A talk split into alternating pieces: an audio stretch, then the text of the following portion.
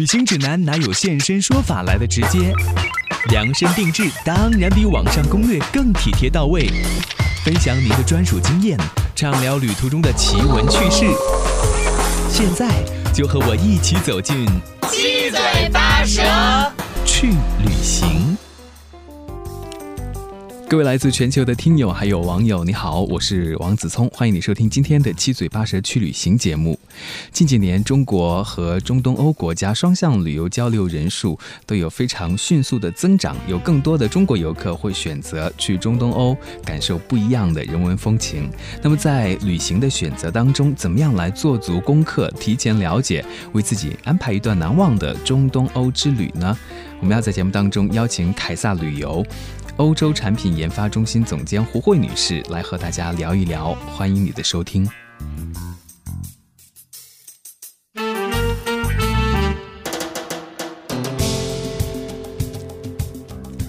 欢迎胡老师来到我们的节目当中，你好，Hello，大家好，听众朋友们，大家好，我是凯撒旅游胡慧。其实我觉得做你们这个工作应该很幸福哈，就是可以到各地去旅行，而且你做的是跟欧洲有关的，所以欧洲的国家我不知道是不是您都已经去遍了。可以这么说吧，嗯。他们常常叫我欧洲旅行达人。基本上，欧洲好看的呢，就是它的大城和小镇。嗯啊，在欧洲著名的大城和小镇，基本上都有我的足迹了。而且，你们的工作很重要的一点，就是要去发掘。就是我们可能提到欧洲的时候，有一些国家、有些城市是大家非常熟悉的。你们是不是在这之外还要去发现一些大家不了解的，但是也很好玩的？开发一些新的目的地，这也是我们现在工作的一个很重点的一个事情啊。所以很多人就说：“哎，你们这个工作确实不错哈。” 平时好吃的好玩的好的体验啊，你们自己可以先呃这个浏览一遍啊，之后觉得 OK 啦，可以啦啊，我们才敢推荐给客人哈。的确是不错，不过你要给自己证明一下，就是其实也有很辛苦的，对吧？对啊，所以我就说呢，我常常说，就是您光看了贼吃肉，没看贼挨打，对吧？如果您什么时候给我发微信，我没有及时回的话，那一定是在某个欧洲的上空在飞着呢。啊，而且常年的出差呢，对于家庭、对于孩子也疏于照顾哈，所以这就是我们的难言之隐了。嗯，OK，但是我们还是很羡慕啊，就是可以去那么多个国家，而且你在对欧洲那么多国家了解了之后，其实对于游客到欧洲去要看什么、玩什么、什么东西对他们是有吸引力的，也会有更多的深刻的认识哈。是的，是的，嗯，欧洲呢本身呃是我的业务重点。另外呢，也是我对于感情倾注的最多的一片土地啊，呃，欧洲呢也叫欧罗巴啊，它是因为宙斯的一个神话，非常美的一片土地。所以呢，在凯撒的八年里哈，我一直是致力于在这个方面的产品和目的地的开发的工作。是，所以我今天也有一些心得和体会可以分享给各位听众朋友们。嗯，一般大家到欧洲去的话，都会看什么？嗯，我常常有时候在公司和呃其他的这个时候培训哈，然后常常会他们说，我说中国游客呢非常喜欢去欧洲，是他们去欧洲呢，基本上呢目的呢就是一一道菜名啊，这个菜是什么呢？叫宫保鸡丁哈，一定要记住哈。宫保鸡丁，宫保鸡丁有意思吗？哈，咱们来分析是哪四方面哈。嗯，首先来说宫啊，宫是宫殿。宫殿的意思，大家都知道，欧洲肯定是不乏很多的宫殿。像咱们常说的很有名的法国的卢浮宫啊，路易十四的寝宫是呃凡尔赛宫哈，都是很有很有名的欧洲的代表的建筑的杰作啊。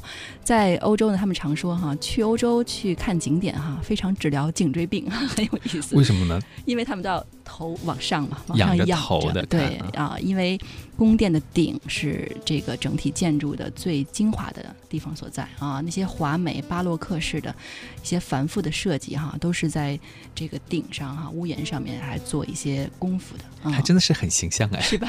这是宫啊，很很直观可以了解。第二个呢，来看看呢，就是堡。堡顾名思义更好理解了哈，各种城堡、古堡，对吧？咱们从事有时候那个在一些推荐的书上、攻略上都会说哈，这个英国啊是呃闹鬼多发地啊，包括现在呢在东欧的一个国家叫罗马尼亚，罗马尼亚的首都呢是布加勒斯特，有一个吸血鬼城堡，就是德古拉伯爵惊情四百年啊，就是那个在阴雨连绵的这个深秋啊，你去看到。这个德古拉伯爵的这个城堡啊，会有点感觉吧？啊，所以呢，这个城堡也是欧洲必看的一个重点。他们这些城堡一般都是有好几百年历史。对对对，你如果去意大利的话，哈，因为佛伦萨，意大利的佛伦萨是文艺复兴的发祥地，你看到随便一个城堡，人家一说哈，就是七百多年了哈，八百多年了，就是这样的。而且很多酒店呢，都是根据古堡改建的哈。你晚上基本上夜深人静了，你走到那个吱吱呀呀的楼梯上。啊，还有一个木板的这个木地板啊，你会有很多的联想吧？也很有感觉，其实。对的，这是城堡的堡，第二个啊，第三个呢，啊，我们说鸡，一般鸡呢，我有我我的理解哈，有两种解读。嗯，第一个鸡呢，指的是基督教。毋庸置疑啊，基督教呢对于欧洲文化的起源，对于欧洲各方面的发展啊，起着深远的影响。是，不光是之后从这个基督教发发扬出来的各种新教、各种新的教派的衍生，但是都是以基督教为基础的。你会不会建议大家说，如果到欧洲去旅行之前，读一读基督教的一些故事，做一些背景了解？其实你看很多的一些壁画呀，或者一些建筑，你会有更多的认识、了解，知道它为什么会这样子。自从说的太对了。如果你在卢浮宫可以按图索骥的话，你可以看到有很多的圣经故事啊，都是做成呃大幅的。美美的这种啊大的作品啊，非常非常的华美，圣母玛利亚和圣婴的故事啊，所以呢，基督教也是呃中国游客去到欧洲去探寻的很重要的一个方面啊，也是他们呃文化精神的一个精髓所在啊。第二个机的呃解读呢，应该是指的是机械化的大生产啊。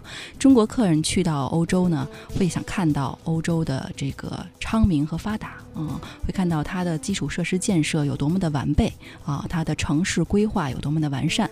可能一个欧洲的小镇啊，一个名城，它啊几百年来也不会说有一些大的动作，就是因为城市规划的很好。像巴黎啊，时尚之都巴黎啊，基本上还维持着在。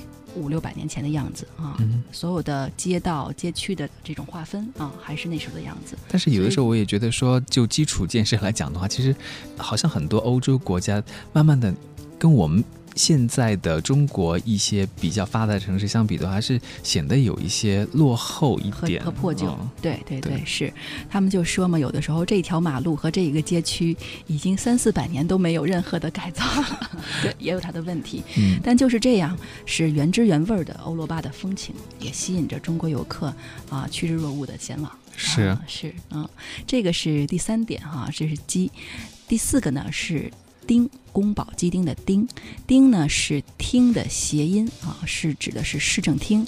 市政厅呢，在欧洲旅游来讲呢，是一个非常值得去看的点。所谓呢，市政厅应该就是政府，包括地方政府的办公所在地。这个地方呢，在中国及一些国家呢，应该是关闭的啊。但是呢，在欧洲它是完全开放的，不仅仅是对于它当地的居民啊，它对于游客是完全完全呃没有。基本没有门啊，就是敞开的，而且免门票啊，是免费的。这个呢，也代表了欧洲这些啊发达的这种呃平等啊，包括人权啊这些问题。只可可能只有几个关键的房间是呃比较私密的办公场地，但是不管是它的前厅、它的花园、它的走廊啊，是完全开放的，而且非常漂亮。嗯哦，那我想问的就是，我们到这样的地方，主要是要去看什么呢？它也是他们的一些建筑，还有他们内部的文化。对对对，啊，嗯。有一些呃，他们社区的建设啊，因为呃，欧洲呢本身国家的面国土面积呢并不大啊，这一个整个的欧洲地区总体的国土面积呢才是啊一千一百万平方公里啊，咱们国家就有九百六十万，其实那么多的国家哈，几十个国家跟一个中国差不多大啊，所以他们呢自就是自给自治啊，自给自足啊，所以呢形成了那种很小细分的这样的啊，管理的就更加精确。所以每个国家其实也有非常特。别的自己的一个特色，对啊，是那我觉得节目一开始给大家就是宫保鸡丁这么介绍一下，你就对欧洲国家他们有些什么样的特色有一个比较有趣的认识了啊？嗯，而且我说了这四个字之后，这道菜你应该是久久不能 忘记的。对对，欧洲有个大概的感觉。嗯，但是欧洲它也分为不同的区块哈，西欧啊、东欧啊等等。对，他们的。因为这种地理位置上的区别和历史文化的原因，其实差别还蛮大的。对的，我们就是根据地理位置来把它划分为东西南北中欧啊。所以呢，这两年呢，感觉包括从客人前期的咨询啊，还有从整体的呃游客过去前往之后的反馈，在中东欧这个地区呢，感觉还是比较火的。嗯，是最近几年开始热起来的吗？中东欧是的，而且它的深远的这种呃文化底蕴，还有必须要说风光啊，很漂亮。马上呢，现在是处于夏末秋初啊，金秋的中东欧地区是非常漂亮的。嗯，他们那边的季节，中东欧那些国家跟我们的季节是不是差不多？节气上也是比较一致的。对他们也有明显的春夏秋冬四季啊，但是温度会比呃咱们亚洲中国这边呢会低一些。嗯，像现在呢，咱们可能是每天二十八度左右，但他们那边应该是个十七八度、十八九度的样子，也还是很适宜的，很凉爽。嗯，简单介绍一下，就是中东欧国家包括大概有哪些呢？我给大家画画这个区片哈，嗯，先说说咱们呃，要不东西南北都分别介绍一下。OK，我们常常说，咱们先说北边哈，先说上面，北欧呢有五个小兄弟啊，咱们分别是冰岛、挪威、瑞典、丹麦和芬兰，就北欧五国。对，北欧五国，往下再看就是一个西欧一一大片的地区，里面包括英国啊、爱尔兰、法国啊、瑞士。德国，啊，荷兰，啊，比利时，啊，卢森堡王国，很小很小的一个国家哈，被夹在中间啊。这些呢，基本上我们把它划分到这个西欧的范畴。之后呢，咱们再往南走啊，南南边的这个南欧国家包括什么呢？应该是西班牙、葡萄牙。啊，还有高筒靴的意大利，还有有很多个岛屿的啊，适合结婚的圣地希腊。嗯啊，如果把土耳其也算进欧洲的范畴来讲的话，土耳其也应该算是啊南欧国家啊。还有一个很小的国家塞浦路斯啊，马耳他啊。很新鲜吧？这些名字可能您都是第一次听啊。但是呢，他们都是一些岛屿国家，是现在欧美人们很喜欢去的度假岛屿啊。我觉得中国人的那这个脚步呢，越越走越快了啊，可能马上就会涉及到这些目的地。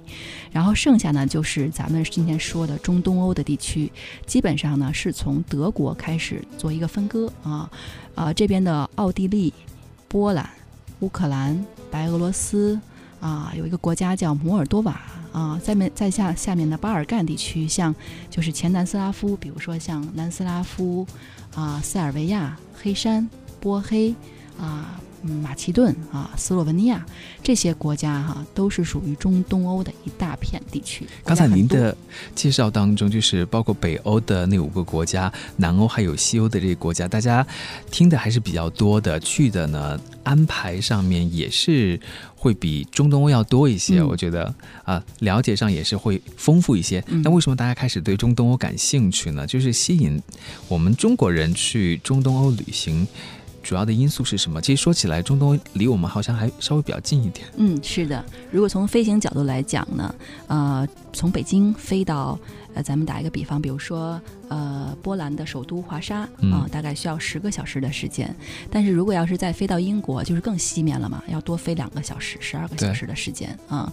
另外呢，两年前，呃，这个习大大带领中国的商务代表团造访了波兰的首都华沙，见到了政府会晤，所以呢，开通了中国国际航空从北京直飞华沙的每周三班的定期航班啊。这也为呃中东欧的这个市场。啊，旅游市场的打开铺垫了非常好的基础。嗯，那我想问一下，就是中东欧这个区块，对你们这种专业人士来说，我不知道在认识欧洲的时候，也有没有一个顺序，就是会不会放在后面，慢慢的再去认识中东欧？嗯，不会，因为现在客人的需求哈，包括每天都接到各方面的咨询哈，推动着我们。啊，叫加速研发，要把这个地方的好好的东西、好的资源快速的挖掘出来啊，奉献给大家。简单介绍一下，就是中东欧这些国家的话，他们有些什么样比较好的特色的一些资源？嗯，呃，我先说一下，首先呢，还得要说风光啊，必须说风光，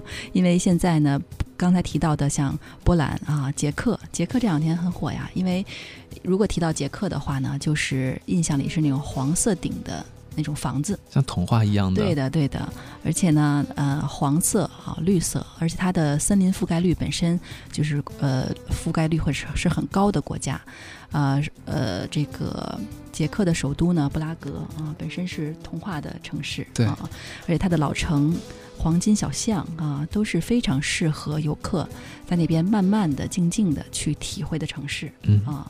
然后另外刚才我提到了哈，欧洲的小镇更漂亮。这一带呢都是多瑙河的沿岸啊，我们坐船玩这些国家啊，从而串联起来，也是一个非常好的一个方式。嗯，对，嗯，还有呢，他们还有很好的温泉资源。刚才说到了这个捷克，像嗯这个卡罗维发利啊、克鲁姆洛夫这两个地方，大家可以去呃百度一下哈，可以可可以看看，他们都是这个 SPA 的天堂。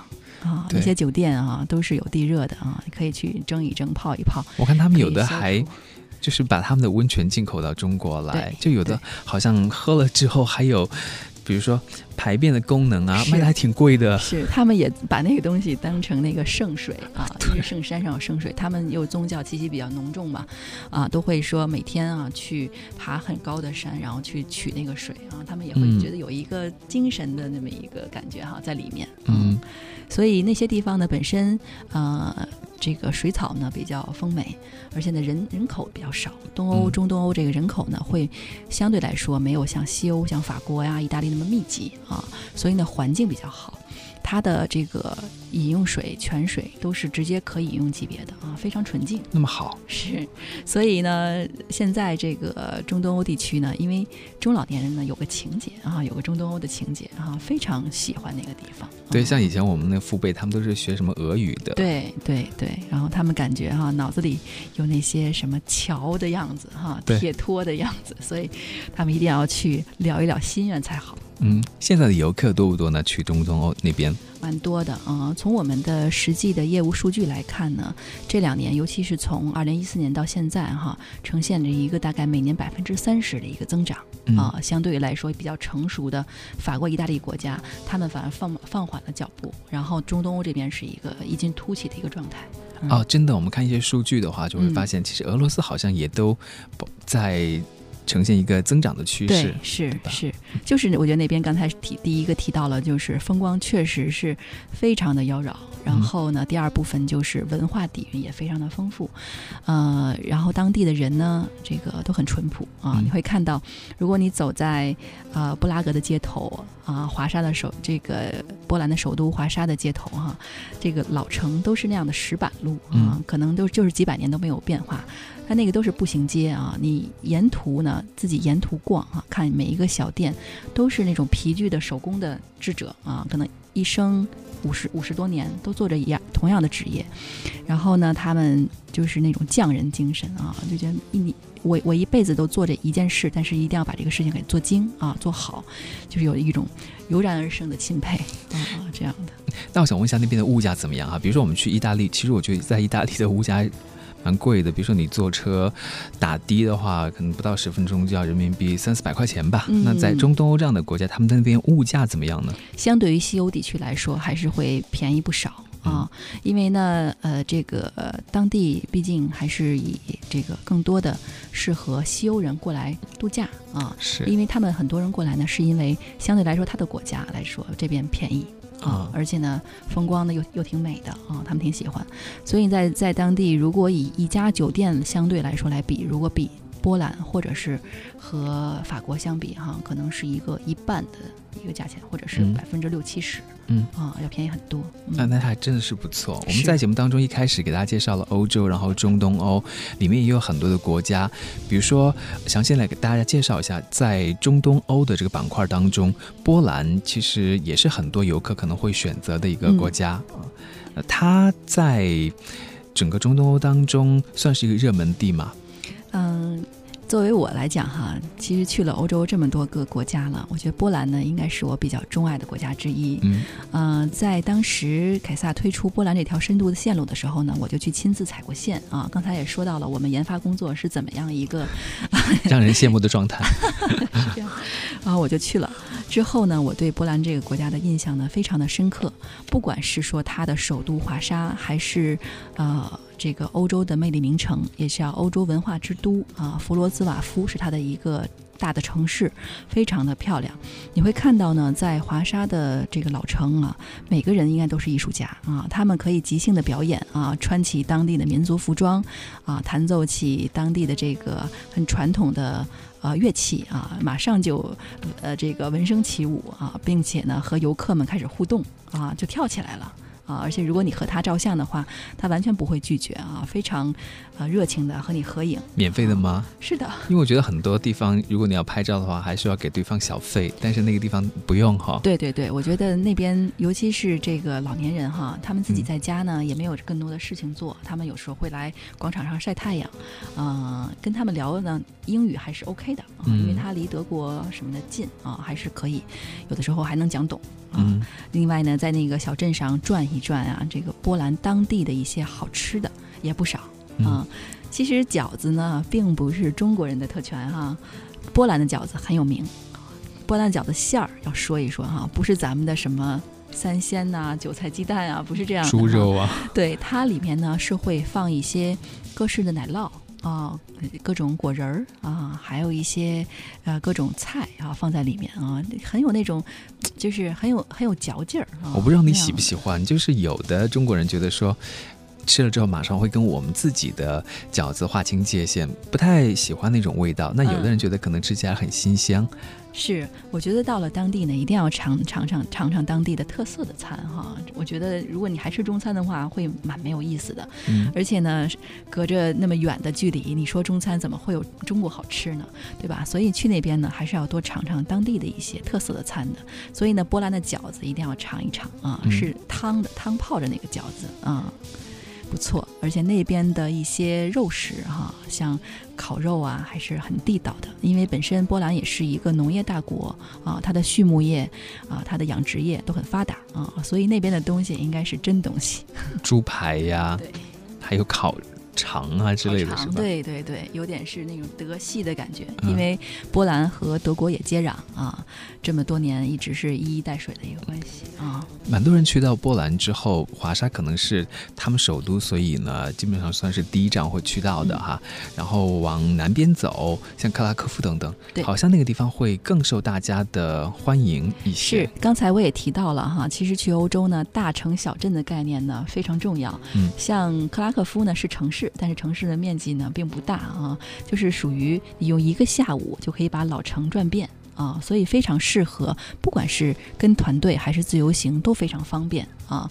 而且呢，从华沙过来，各种交通系统、火车都可以到达克拉科夫，很方便。然后呢，那边呢，你用一个下午或者是一整天的时间逛一下老城，看一下那些小店啊，感受一下当地人的生活啊，做一天波兰人。他们那个小店里面基本上卖的是什么样的东西呢？呃，像一些，比如说在那个老城区哈，你别看店很多哈，但是他卖的东西呢是迥然不同的。啊，皮具啊，琥珀啊，还有一些当地的小的纪念品，是一些他们卖的东主要的东西。大家知道，在波兰呢是一个琥珀的一个就是原产地吧。啊，包括波罗的海地区哈，琥珀原石，包括那个蜜蜡，中国人现在很喜欢。啊，那边呢，嗯，成色比较好。另外呢，那边有比较专业的人可以负责讲解。啊，如果说呃对这方面感兴趣的话，也可以做做功课。越在小的城市，可能越能见到真货哈。这样是，嗯是。然后还有一些，嗯，波兰的咖啡也不错。啊，可以坐下来，如果逛累了的话哈，坐在一个咖啡厅晒晒太阳。啊，波兰并不冷嘛，因为还没有到很东边，啊，享受一个阳光灿烂的午后，听起来还不错哈。给大家介绍的都是，比如说在波兰这个地方可以买到的一些东西啊。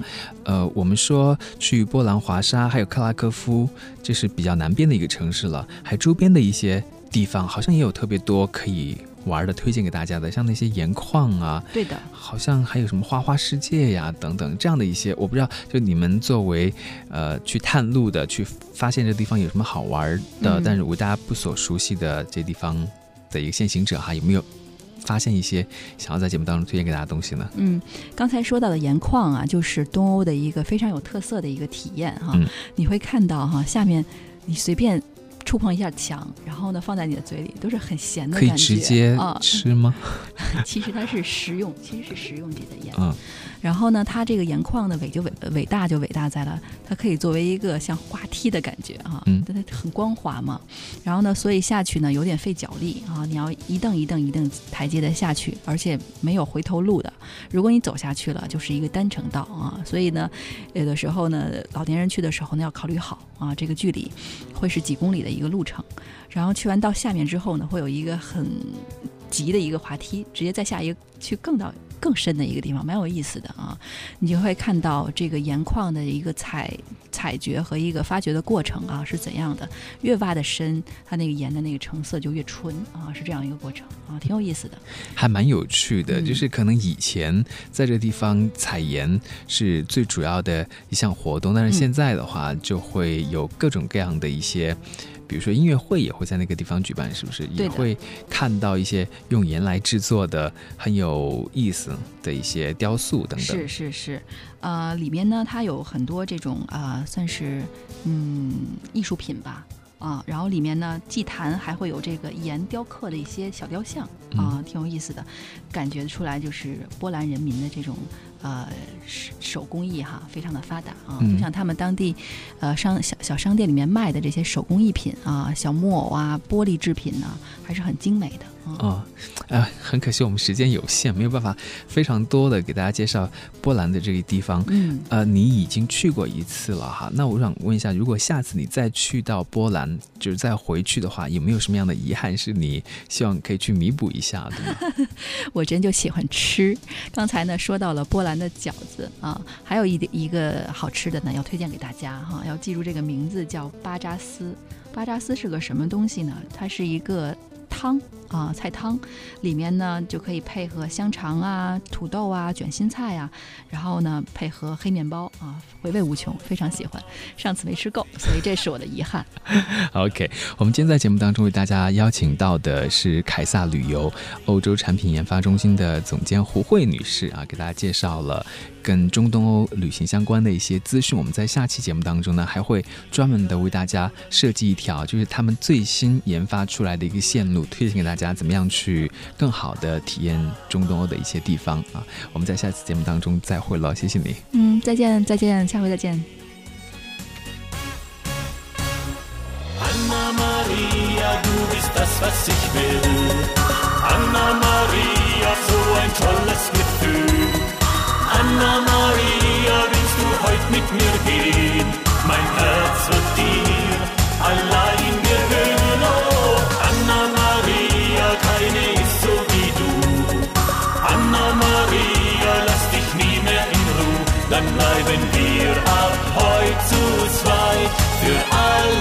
Zeit.